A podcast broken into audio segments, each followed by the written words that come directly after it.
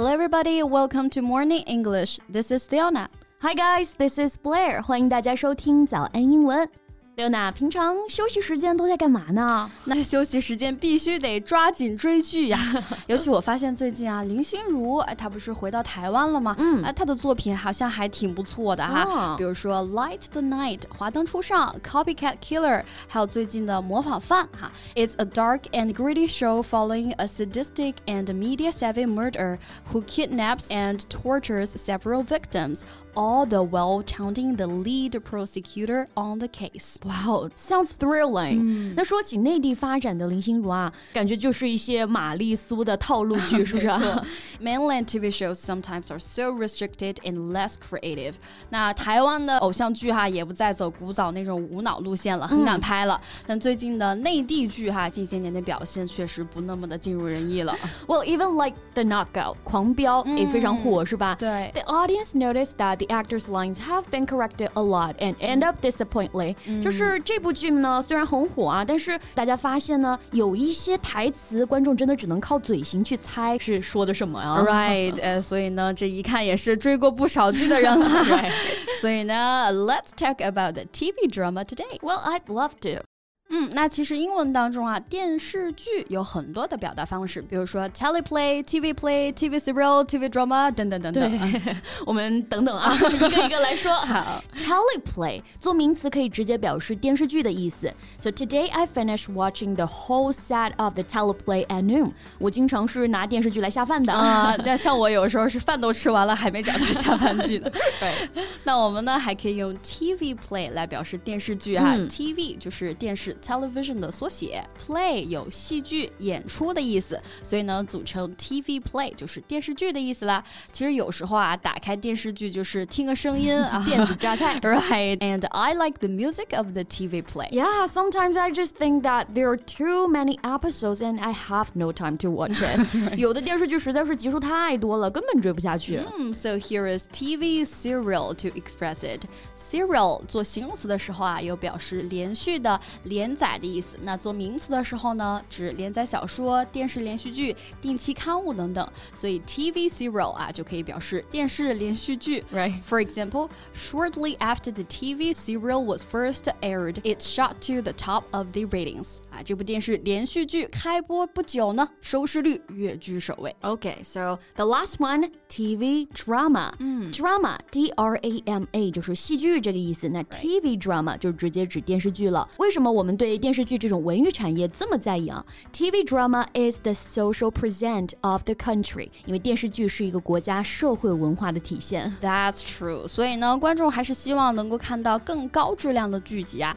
即便是像我们刚才提到啊，开篇节奏一路起飞的狂飙，后期呢也免不了被大家诟病烂尾啊、虎头蛇尾呀。A brave beginning and a weak ending。Right。英文当中我们可以用这个词组来表示虎头蛇尾。Brave，它的本意是勇敢的，weak 表示虚弱不牢固嘛，或者也可以用 fine start and poor finish 来表示。嗯，那如果用单个的单词来表示这个虎头蛇尾，更简洁一点的话呢，我们可以说 anti-climax or fizzle 来表达。这两个词呢，都可以表示虎头蛇尾的这个深意了。Right，anti a n t i 它是相反的意思，是个前缀。嗯，climax 意思是高潮。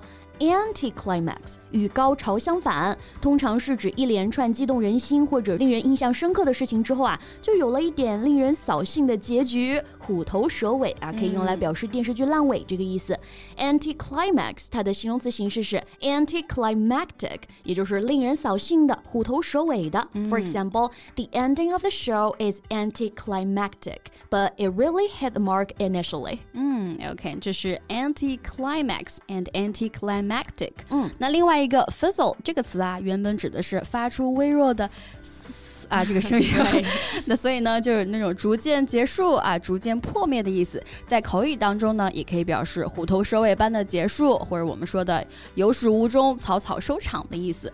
多数情况下呢，可以和介词 out 连用，fizzle out。For example, the play fizzled out at the end. 嗯，大家会觉得烂尾通常是到结局的时候，好像十恶不赦的坏人就会乖乖的缴械投降啊。嗯、那这个剧情的发展是完全站不住脚的。Right. That's a lame end to the audience. Right. Lame 啊，这个词的本意呢，表示人跛脚的或者是瘸的。嗯。And it is also used to describe an excuse or argument weak and unsatisfactory. Like lies are always lame. 谎言，比 如说啊，就总是站不住脚的。Yeah, and in English, a lame duck means an unsuccessful person or thing. Lame duck，跛脚的鸭子啊，可以用来表示某人是无用的，或者是不太成功，需要帮助的人。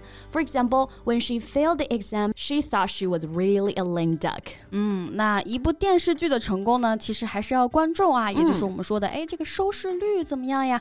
Audience rating is a general standard of appraising the TV play at present. Yes, everyone wants to gain a public praise. Mm-hmm. 金杯银杯不如观众的口碑啊。That's right. Public 是公共的、公众的这个意思。 Praise 有赞美、表扬的意思。那公众的表扬就可以表示哎好口碑的这个意思啊。Right, and even there is sale of so-called public praise. 不是还有那种所谓的口碑营销啊，嗯、就是让很多人去刷好评。哎，这样呢也可以吸引其他人。去看一看了。对，一个好的剧真的是会让人欲罢不能啊！像我呢，经常就熬夜刷剧。I get ready to binge watch this weekend。这周末好不容易的双休啊，我我得在家好好的刷剧了，那是报复性看剧的感 觉啊。So binge, B-I-N-G-E, it means to do something in a way that is extreme and not controlled. 啊，binge 就是放纵的意思啊，所以说放肆看啊，binge watch 就可以用来表示我们说的刷剧这个意思，right。 And binge watcher 后面加个 er 后缀啊，就是刷剧的这个人了，刷剧狂人啊。binge 它的放纵呢，我们其实还可以放在其他的方面，比如说大吃大喝的这个放纵啊。For example, I tend to binge on ice cream when I'm lonely。孤独的时候呢，就需要甜食的慰藉啊。binge on something 可以直接表示猛吃猛喝这个意思。嗯，那像我们现在的内地剧啊，很大程度上就是太不能放纵了。但是呢，哎，其实也是有一些精品的电。电视剧推出的啊。So we hope that there will be a brighter future. Can't agree more. And that's all the time we have for our podcast. 那今天的节目就到这里了。Okay, thanks for listening. And this is Leona. This is Blair. See you next time. Bye. This podcast is from Morning English. 学口语就来早安英文。